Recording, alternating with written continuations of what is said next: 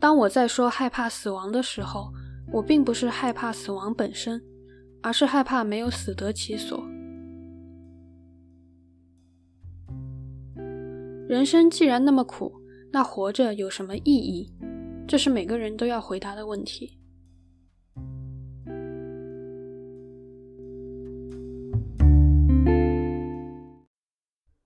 亲爱的听众朋友们，欢迎来到第十一期的咸鱼罐头，我是你们的主播罐头。今天给大家带来的这本书叫《活出生命的意义》，听起来很宏大的主题。它的作者 Victor Frankl 在三岁的时候就决定要做一名医生。高中的时候，他开始和弗洛伊德通信，由此开启了心理学家的职业道路。他二十五岁创业，成立了维也纳第一个为问题青少年做心理咨询的工作室。三十四岁，成为了维也纳唯一的犹太医院——罗斯查尔德医院神经官能科的主任。他的前半生完全是别人家的孩子，但是很不幸，二战很快开始了。他原本是有机会拿着签证去美国的，但是他放心不下家人，所以还是决定留下来陪他们。他们全家在一九四二年被关进集中营。作者本人在短短的三年间，先后辗转于四个集中营。非常侥幸地活了下来。等到1945年二战结束，他出狱的第一天才知道，怀孕的妻子因为疾病和饥饿惨死于集中营里。他的父母和弟弟也不幸遇难，只有妹妹幸存。但是他忍着巨大的悲痛，决定继续他没有完成的心理学书稿。仅用了九天时间就完成了这本书。他后来继续担任神经官能科主任。并且出版了三十二本书。他热爱登山，还学习飞行课程，直到九十二岁去世，度过了绚烂又充实的一生。我在读这本书的时候，一个很大的感受就是，人生和集中营的相似度是很高的。这么说可能有一些悲观，不过不用担心，后面我们会讲到，在认识到这一点之后要如何想开。就从人生的时间线上来说。首先，我们来到这个世界上是未经同意就被带来的，就好像犹太人也是被强行带到集中营中的，而且来了就别想走了。初来乍到的时候，我们很恐惧，会哭，同时也对世界有很多的好奇，因为这是一套全新的规则，是我们从来都没有接触过的世界。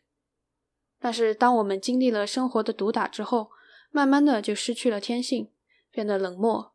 每天就只想着填饱肚子，对别人的遭遇，不管是经济上还是情感上，都无能为力，而且很清楚，最终都难逃一死。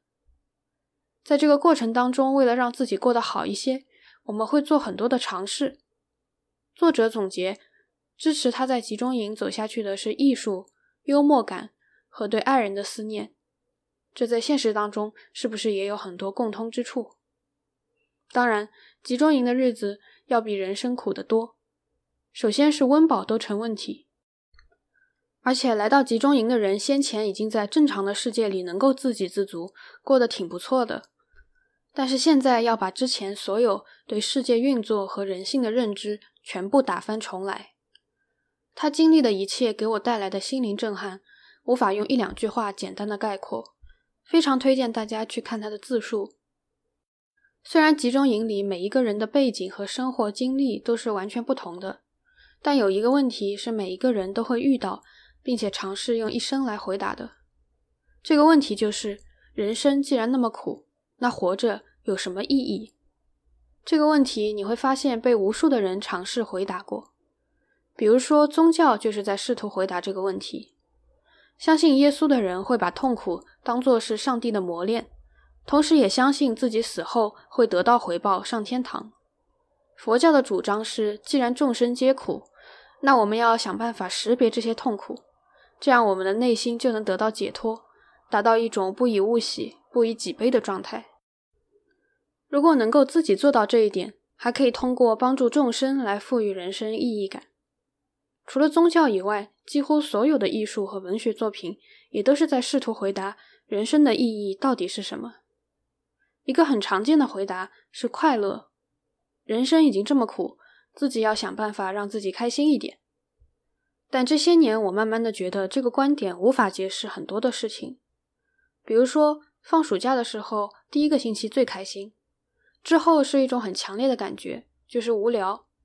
人害怕无聊到没有紧张的刺激，也会自己创造刺激，比如说游戏、电影、旅游，某种程度上都会把人放进一个未知的空间，但是人很喜欢，而且由于人需要保存体力继续生存。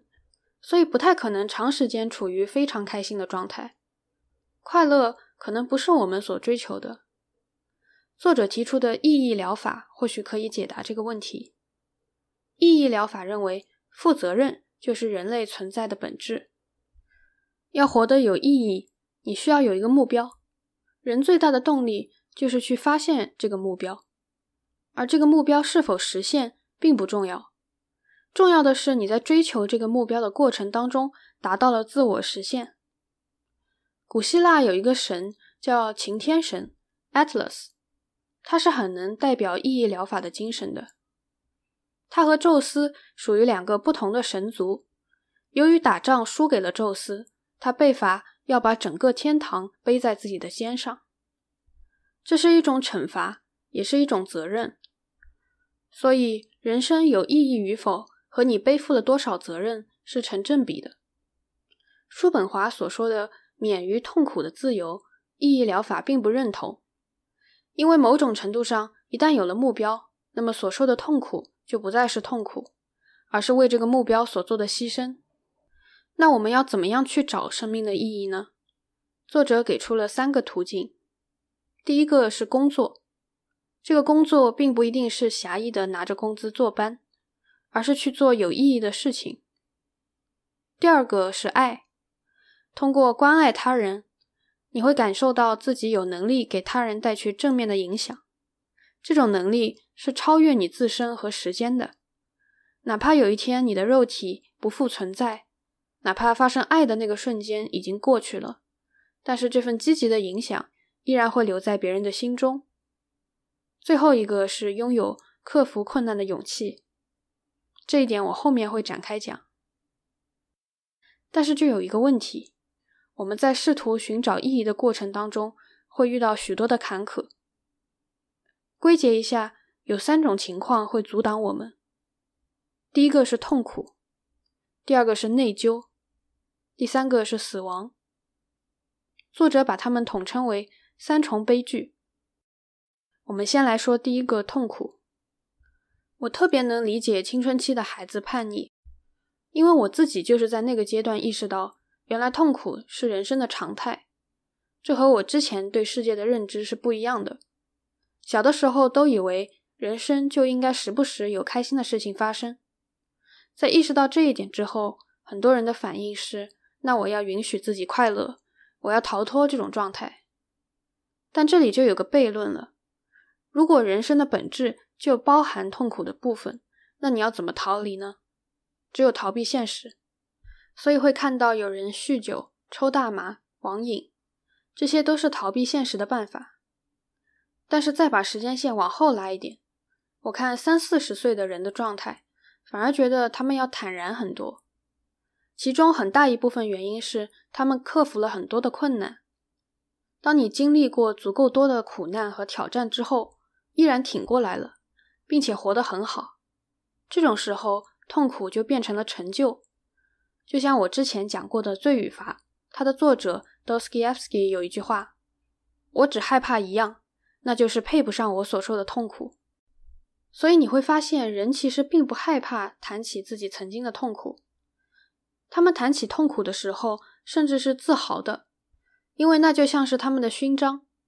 我想这也是为什么大家这么喜欢看《乘风破浪的姐姐》。也是同样的原因，所以人生很苦，这一点不应该阻止我们去创造意义。再来说说死亡，当我们出生的那刻起，就是在走向死亡的路上。我自己在手机里有一个倒计时软件，其中一项是我在这个世界上，截止今天已经八千四百十六天，另一项是距离我五十岁还有九千八百四十六天。所以很快就过半了。我每次看到这个数字，心里都要咯噔一下，就觉得我要赶快做出一点事情来。我之前听过一个癌症病人的自述，他说，当他知道自己得病的时候，他才发现自己的求生欲那么的强烈，他想继续品尝美食，他想要工作，想要看下一季的美剧。所以，这种对死亡的恐惧，其实从人有自我意识之后，就会一直伴随我们。那我就在想，当我们在害怕死亡的时候，到底在害怕什么？当然，有一部分是生物的天性，但是人类应该是有充分的超越生物性的可能的。依然害怕，那是为什么？我经常会问自己这个问题。现阶段的答案是我其实害怕活得没有意义。就是还没有来得及给这个世界带去正面的影响，给身边的人留下美好的回忆，这是我所恐惧的。所以，当我在说害怕死亡的时候，我并不是害怕死亡本身，而是害怕没有死得其所。而是否死得其所，是要靠我活着的时候每一天做了什么累积而成的。这也是为什么我要在手机里设置一个倒计时的原因。再来说说内疚。一个人一生遇到这么多人，做过那么多事，不可能不犯错。如果做出伤害别人的行为，就会感到内疚。我记得我有一次遇到一个男生，他给自己的简介里写的是“渣男”，然后我很疑惑，这难道是你想给别人的第一印象吗？所以我就问他：“你为什么要这样介绍自己？”他说他以前伤害过交往的女生。做出过很渣的事情，所以他想把这句话写进自己的简介里。我们刚刚讲的三重悲剧里，我个人觉得内疚是最严重的，也是最难克服的。因为痛苦或者死亡，这只是针对自己的情绪，但是内疚往往是针对他者造成的伤害，而且这个伤害已经是过去时了，无法更改，无法收回。我自己也是花了几年的时间思考。人要如何走出内疚这种情绪？很多时候，内疚会导致我们做一些自我惩罚的行为。这种行为背后的动机很微妙。惩罚自己可以让自己的心里好受一点，某种程度上还是一种自我保护机制。人其实并不怕吃苦，并不害怕受惩罚。比起受惩罚，更可怕的是你想象中的自我和真实的自我不自洽。就好比大部分人被问到你什么时候会撒谎，第一个反应可能都是我很少撒谎，除非是善意的谎言。但统计数据表明，基本上每个人一天要撒一点六五个谎。就是说，我们认知中的自我其实和现实中的自我中间是隔着一层保护层的，但我们非常需要这样的一个保护层来自圆其说，否则就无法坚持下去。如果一个作恶的人完全意识到自己做了什么，那么他就失去了这个保护层，一下子看到真正的自我不如自我认知中的自我那么的善良，所以他必须通过惩罚自己，让自己能够重新和自我认知匹配。除了这一点之外，自我惩罚还有一种希望被别人看到甚至安慰的动机。一个心理正常的人在伤害了别人之后。他自己其实也会被这种力量反噬，就比如说和他人吵架，哪怕这件事完全是你在理，但是如果你在争吵的过程当中说了一些气头上的话，事后一定会感到后悔，就有点像杀敌一千自损八百。因为人是有共情能力的动物，所以你能清楚的感受到对他人的伤害有多大，但是这种时候你又无法向外界寻求安慰。因为毕竟是自己说出了伤人的话，你安慰对方还差不多，怎么能要求别人安慰你呢？所以这个时候，自我惩罚的机制又起作用了。通过自我惩罚，你可以博得他人的关注和同情，这是一种变相的安慰。但是我想说，自我惩罚真的不管用，因为如果你一直沉浸在一个比较丧的情绪里面，你依然是原来的你。你会感觉好像我做回了一个好人，但现实当中什么也没有发生，并没有变成更好的人。同时，你的自我惩罚也并不会让被伤害的对象好过一点，因为过去的伤害已经铸成。如果还有余地，那么只有弥补可以让对方好过一点，而不是自我惩罚。如果真的连弥补的余地都没有了，那基本上是老死不相往来的状态，对方也不可能了解你在自我惩罚，哪怕知道了，也不会因此感到很受用。这本书里很打动我的是作者对于纳粹军官的态度，他是不赞成集体罪恶的概念的，他相信即使是邪恶的纳粹罪犯，也是有可能通过做出负责任的决定来超越自己的罪恶的。换位思考一下，站在被伤害的那一方的角度，我相信他也不会甘心一辈子只作为受害人的身份存在。之前美国体操队性侵案的大法官。Rosemary Aquilina 在判决最后说的话，我印象非常深。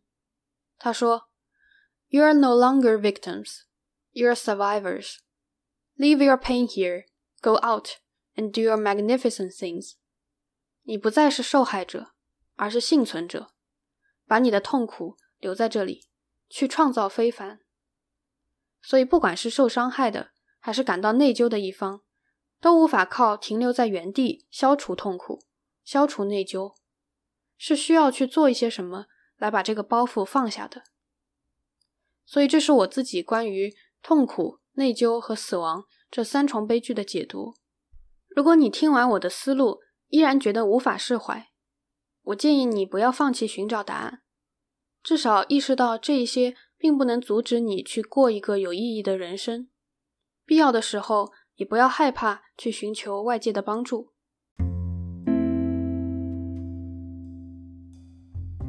最后，我希望用作者在后记里的一句话结尾：人类总是有能力，一将人生的苦难转化成成就；二从罪过中提炼改过自新的机会；三从短暂的生命中获取负责任的行动的动力。这一期的问题是：你对自己人生的意义是怎样理解的？欢迎来信或者评论告诉我。我们下一期再见。